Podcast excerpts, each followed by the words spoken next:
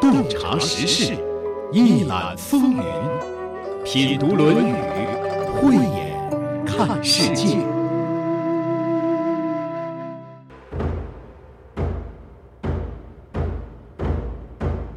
那是一段血雨腥风、争强图霸的历史。缔造那段历史的，有为父兄报仇、助吴国强盛的伍子胥，有留下《孙子兵法》十三篇、率吴国大军几乎覆亡楚国的孙武，还有助勾践雪耻、急流勇退、留下美名与传说的陶朱公。他们都与这个国家有关，勾吴，也就是吴国。勾吴享国六百余年，他的最后一代国君叫夫差。我想问的是，你知道吴国的第一代国君，也就是这个国家的缔造者是谁吗？他就是本期节目的主人公，慷慨让位于文王的泰伯。如果泰伯没有让位，恐怕就没有了文王、武王这样名垂千古的圣君了吧？周公还会治理作乐吗？周朝八百年的基业还有吗？这样的话，孔子仰慕学习的对象会是谁呢？还会有创立儒家学派的孔子吗？当然，历史不容假设。我想说的是。泰伯是一位值得了解的人物，他是东吴文化的宗祖，是一位被孔子赞为至德的贤者。这里是山东广播电视台经济广播《品读论语》，我是主持人溪水，节目嘉宾孙立福先生。孙立福先生。中国汉字智慧及古篆书法传奇人，在学习和解读国学经典文化方面颇有造诣。中国关工委公益导师，十年来进行公益讲座数百场。子曰：“泰伯，其可谓至德也已矣。三以天下让，民无德而称也。”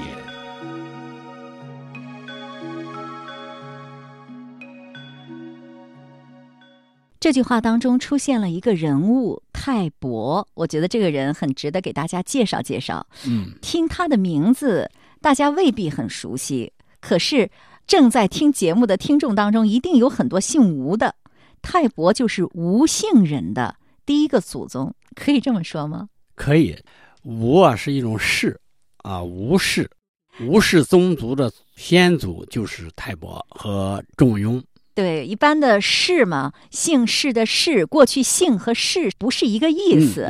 这个氏呢，一般是以官名啊，或者所处的地方啊，以及国家的名字，嗯，封地啊，封邑啊，对，来作为自己的氏。对，啊，就是现在的姓，是吧？嗯，我们现在统称姓，统称姓。嗯，泰伯怎么是吴姓人的第一个祖宗呢？您是不是给大家说一下，给大家讲一下吴这个姓是怎么来的呢？他原来是一个国名，这个国名叫吴国，啊，我们说魏蜀吴三国都知道吴国，对吧？哎，这个吴那就在江南喽。江南，它应该是属于上海到江苏还有浙江的一小部分，就是太湖流域，或者是长江下游。长江下游太湖流域这么一块地方，这个吴国我们都知道，孙权啊。他的先祖创这个侯国的，来自于先周时期的一位叫泰伯的一位先人。你刚才说了三国的孙权，大家都很熟。孙权的吴国和我们现在给大家讲的吴国有关系吗？有关系啊，因为他当时在的地方也是这里啊。姓孙的和姓吴的有关系吗？有关系。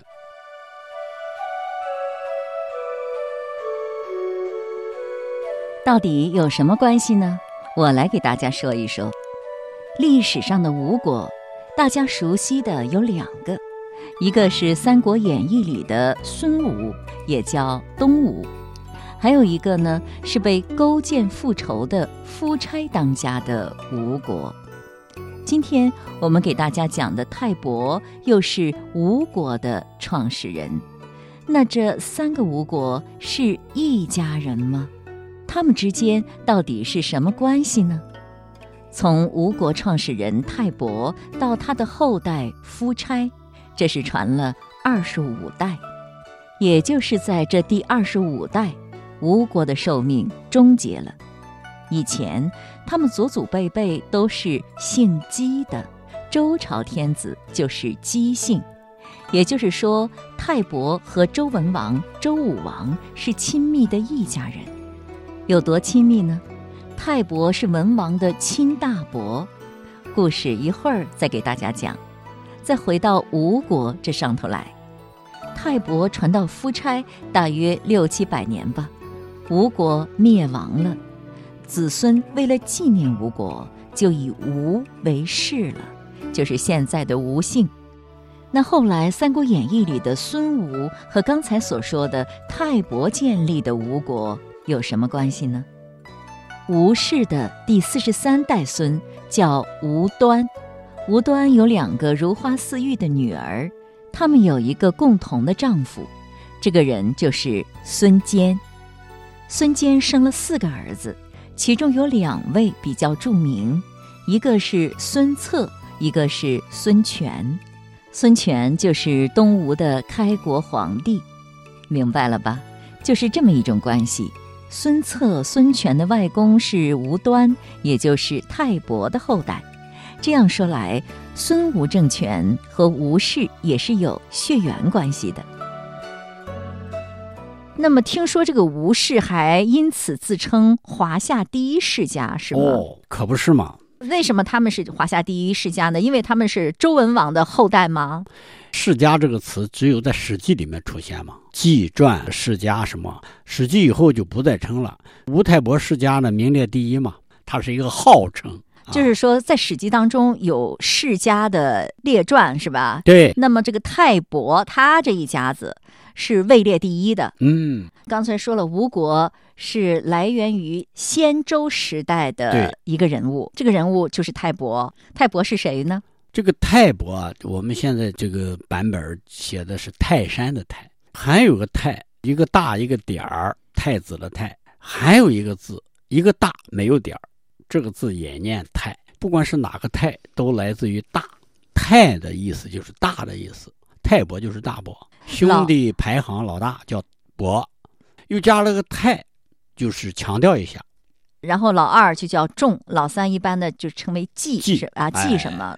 他应该是周文王的大伯。姬昌是姬昌古圣王嘛？我们讲《论语》是绕不开周文王的。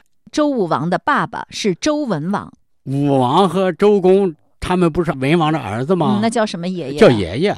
只不过呢，哎，发生一件事儿，叫三以天下让，可谓至德也已呀。让到什么程度呢？民无德而成焉，民这个普通人都不知道该说什么了，该用什么来来形容一下这件事儿？这倒是个什么事儿呢？这就是这一章的给大家说的意思。距今三千年前。陕西岐山脚下，一个部落悄然迁徙到这里，所辖区域不过百里。部落的首领姓姬，是轩辕皇帝第十七世孙，后继的第十二世孙，一位远见卓识的政治家。在这里，他带领部族因地制宜发展生产，日子过得很不错。时光荏苒。日月如梭，转眼间，他渐渐的老了，到了该考虑接班人的时候了。今后把大权交给谁呢？他育有三个儿子：大儿子泰伯，二儿子仲雍，三儿子季历。他们都很优秀，好为难啊！这时候，他眼睛一亮，他看到了他。一个只有一两岁的小娃娃，那是他的孙儿姬昌。这孩子太好了，以后若是由这孩子执掌部落的命运，那我部族必定兴旺。可是，这这也挺为难啊。太王太伯的爸爸在传位的时候。不想把这个王位传给老大，因为他喜欢他小儿子的儿子，喜欢他那个小儿子给他生的那个孙子，这那个孙子了不起，那个孙子就是周文王，按说是应该传给老大的。哎，也不一定啊，你不要忘了，这个宣州时期这个王朝是什么时候时代？商朝啊，商朝是可以传兄弟的，是可以传兄弟的，也不一定传给老大的。啊，就好几个儿子，不一定是老大，这没有宗法制啊。这个时候，既然太王想把这个位子传给谁，就传给谁，是吧？那干嘛太伯要走呢？呃，老爷子喜欢老小，为什么喜欢老小呢？是因为老小有一个儿子叫姬昌，这个孩子才一两岁老爷子认为他这个小孙子啊有圣德，天资卓越，生而灵异，不得了。不得了！哎，你刚才说这个太王不一定非得把这个位子传给老大，他想传给谁就传给谁，因为宗法制还没有建立起来。礼的规定是从周朝建国，由周公创立的，要传给老大。对，啊，那时候还没有呢。也就是说，当爹的想把位置传给谁就传给谁。那么这时候太伯为什么一定要走呢？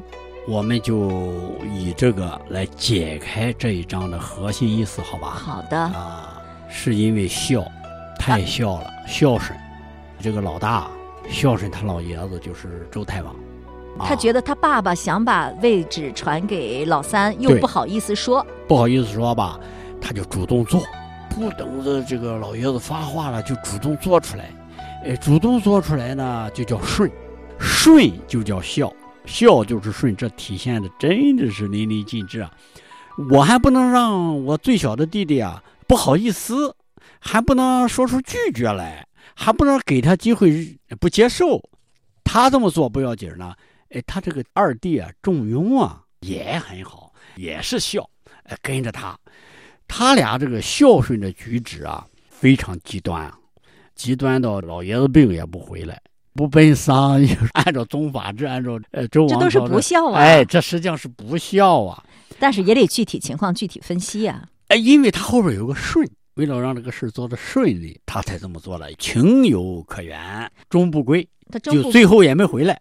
他把位置让给了他的弟弟，实际上就是让位他的侄子。哎，既然他的弟弟已经坐上王位了，为什么他还不留在自己的国家，而要继续在外面漂泊呢？孝是对父母长辈，悌是兄弟之间。嗯，他不能让弟弟感觉到不悌，因为泰伯是老大，作为弟弟来说就要悌。嗯，就爱他大哥。你要回来，你说他这个王怎么做？他赶紧的退下来让给你，这也不是不可能。嗯，又乱套了，干脆不回来了。哎，干脆终不归了。我们说的核心的意思就在于“至德”两个字上。他这种行为为什么叫至德？就是无以言表、无以复加的一种表现出来的一种德。我们想想啊，三就是多次，多次的行为一次比一次极端，这种德行是一般人做不出来的，所以叫智，所以叫无以复加。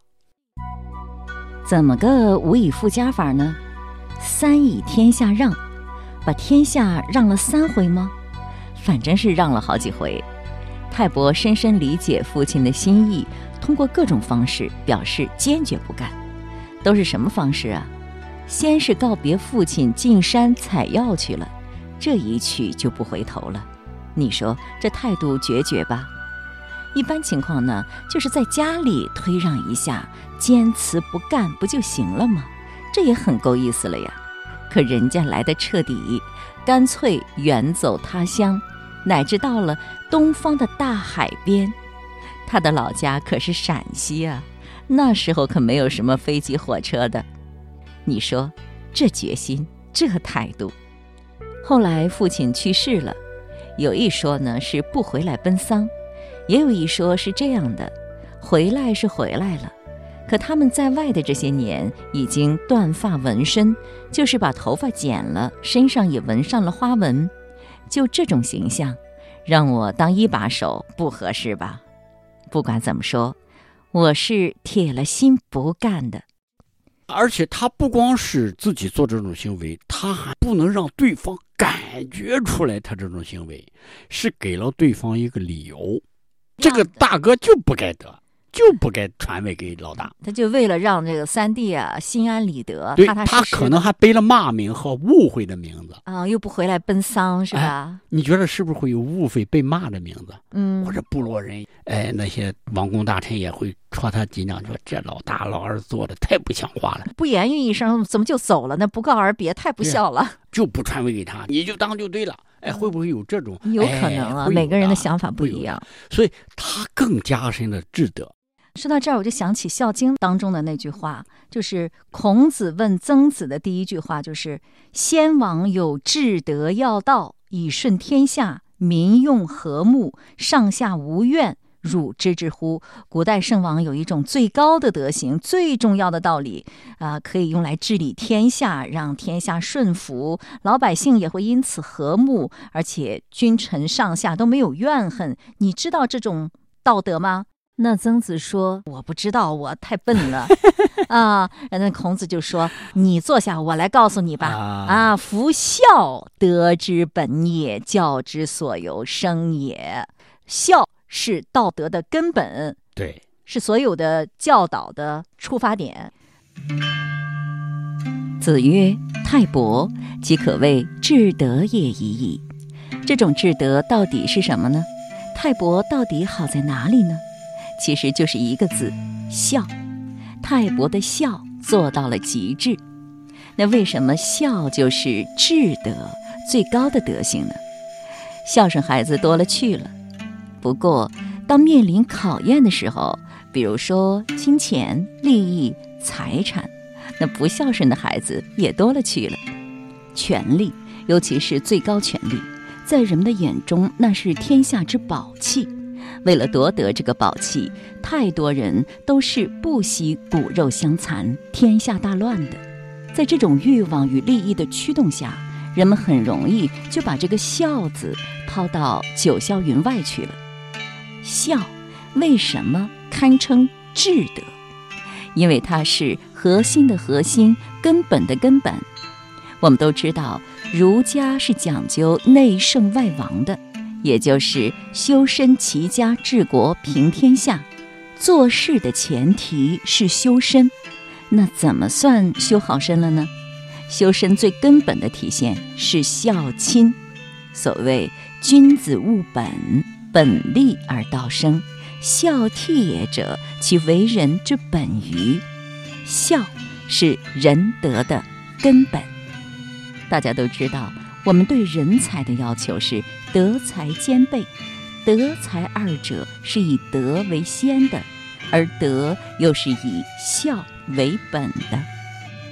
说到这儿，你觉得好理解吗？如果觉得实在不好理解呢，那我们就翻开历史来看一看，用历代帝王的行为来解释这个至德孝。在我国的历史当中，孝道不仅是家庭伦理，也是社会伦理、政治伦理。自从董仲舒提出罢黜百家、独尊儒术之后，以孝治天下就成为了贯彻两千年帝制社会的政治纲领了。其实，早在西周王朝就主张敬天、孝祖、敬德、保民，是非常重视尊老敬贤的教化的。周代规定，五十丈于家。六十丈于乡，七十丈于国，八十丈于朝。九十者，天子欲有问焉，则就其事以真从。什么意思呀？解释一下。杖指的是老年人拄的手杖，拄着拐杖的老人是受尊敬的人，而且随着年龄的增长，应该在更大的范围当中受到尊敬。五十岁的时候，家人就应该非常的尊敬优待他了。六十岁的时候呢，乡里的人就都应该尊敬礼让他了。到了七十岁，整个国家的人都应该尊重他。到了九十岁，天子要是有什么事儿要问他，就应该上门去问了。周代不仅倡导尊老敬贤的道德风尚，还要定期举行养老礼仪，从朝廷到乡里都有。在朝廷呢，就是定期宴请那些在家养老的退休干部了；在乡村呢，每年都要定期举行乡饮酒礼，六十岁以上的老人都享有特殊的礼遇。提倡以孝治天下是从西汉开始的，特别是汉武帝时期，儒家思想成了正统，孝道由家庭伦理扩展为了社会伦理、政治伦理，它和忠相辅相成，成为了社会思想道德体系的核心。就这样，以孝治天下也成为了贯彻两千年帝制社会的治国纲领。在两汉的时候，对孝这个品质真是太重视了，以至于皇帝们的谥号都是以孝开头的。比如说，孝惠帝、孝文帝、孝武帝、孝昭帝等等等等，谥号上都有一个“孝”字。这对孝的尊崇真是到了极处了。还不仅如此，在那个时代，选拔官员也要看孝道。那时候是举孝廉，就是推举对父母好、做事廉政的人来做官。那是汉武帝采纳董仲舒的建议颁发的诏书，凡是两千石以上的官吏，必须察举孝廉，否则按不敬和不胜任论处。从此以后，以孝为本，就成为选拔官吏的标准了。汉代孝的观念非常的兴盛，老人在家庭和社会上地位都是很高的，是家庭当中举足轻重的人物。就这样，朝朝相传，大部分朝代对孝道都很重视。经过孔孟儒学的阐发，再加上历代帝王的提倡，孝道已经深入到了我们中国人的血脉。孝的意思。孝敬、孝顺，对老人好，包括精神、物质两个方面。不过呢，对于这个“孝”字，孙老师还有一番别样的解释，听听看。智德我们解释一下，孔子啊，他的礼仪里面啊，其中有一个是孝，百善孝为先，这是后来解的。那么前面呢的孝啊，实际上都在来自一件事，我们的祖先。有学识的先人们都承认一个事实：我们的生活的富足、部落的繁衍、耕作的顺畅，都来自于上天的恩泽。而这个上天的恩泽啊，得自于四个字儿：观象授时。我们的耕耘稼穑、繁衍生息，都是关联于观天象。他认为我们会得到神灵的恩泽。神灵神到什么程度？他能看到我们，护佑我们，降福给我们，能给我们去灾祸。所以他是怎么来的呢？不知道。就是观象授时是怎么来的？不知道是吗？对，他只知道一件事：教给他观象授时、耕耘稼穑的是他的长辈和祖先。而如果问问他的长辈和祖先，他怎么知道呢？他一定是说他的祖先的祖先、祖先、祖先。所以说，德和孝。祭祀和孝顺是儒家思想的源泉，是儒学立学立教之本，而所有的这些都跟什么有关啊？跟大家耳熟能详的二十四节气啊、太阳历啊、历法呀、民以食为天啊，全部相关联。所以孝的本意啊，并不是说给老人好吃的好喝的，不是说把它当动物来养，让它多么舒适，不是的。它是上行下效的意思，仿效的意思，仿效和上行下效是第一位的。仿效什么？仿效什么呢？观象授时这个技术，就是把天象读懂的这个技术。这是本意啊。本意。引申意呢？我们现在用的。引申意呢？一旦变成一种祭祀礼和家庭私人血缘之间的时候，孝顺顺着他，让他感觉舒服，别违逆。在这里，泰伯。他这个孝的意思是指的观象授时这方面，还是我们今天这个意思？周太王在教孩子的时候啊，观象授时啊，他一定是啊，这兄弟三个都教了。这个太伯他之所以能到了江蛮之地，带着自己的弟弟有这个信心和决心，再建立一个部落，再休养生息，是因为他知道自己饿不死，自己能开辟一个新天地，而且自己有这门技术，有这个底气。他敢于做出这个来，他懂得观象授时，嗯，能生产，能生活，能耕耘稼穑，所以就建立了吴国，老百姓也很心甘情愿的团结在他身边。对，也就是说，他的孝啊，他的智德啊，不是盲目的，他是有自己的什么做后盾啊，有技术啊，有智慧啊。对了。所以智德也已呀，民无德而成焉呀。这普通人怎么能知道到底是怎么给描述说出这件事？那当然说不出来了。那一些秘密的事，让普通人根本不知道。原来如此，最早效是效仿、学习的意思，上行下效，向祖先学习，学习他们的德行，也学习他们的智慧。比如说观象授时，那么这个“孝”的意思，把本来的、后来的合起来就全面了。这样说来，孝的对象不仅是现实的父母，还包括了历代祖先，这都是孝。那么我们现在弘扬中国优秀传统文化，解读《论语》也是孝喽。效仿、学习、理解、尊重、传承祖先的智慧和传统，并发扬光大，就是孝。原来如此，可以给自己点个赞喽。下面我们再把话题回到本期节目的主人公泰伯身上来。泰伯距今三千多年了，现在在他曾经生活的土地上，还有他的遗迹呢。比如说，太伯庙和太伯墓就在无锡，分属无锡的两个镇。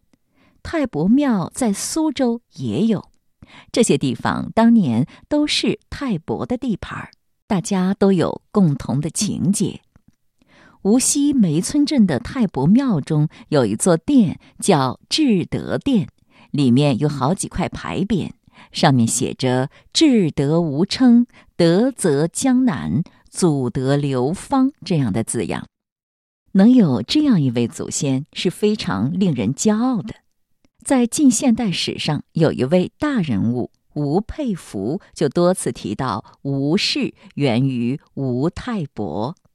另外，在常熟虞山这个地方，还有吴文化始祖仲雍墓。仲雍是太伯的弟弟。因为太伯到勾吴之后没有婚配，他去世之后就由弟弟继位了。仲雍墓的旁边还有一个周章墓，周章是仲雍的曾孙，吴国的第五任国君。他念念不忘自己是周人的后裔，所以取名为周章。周章继位做吴国的君主的时候，武王已经灭掉了商纣，建立了周王朝。周朝实行分封制，封亲族功臣到各地做诸侯，所以呢，也在寻找泰伯仲雍的后裔，终于找到了，就是周章，就正式封周章为勾吴的国君。古风岐山，烟雨江南，贤者遗韵，责备后人。泰伯的故事就讲到这里了。今天的节目就是这样了，亲爱的朋友，感谢您的收听。节目嘉宾孙立福先生，节目编撰主持溪水。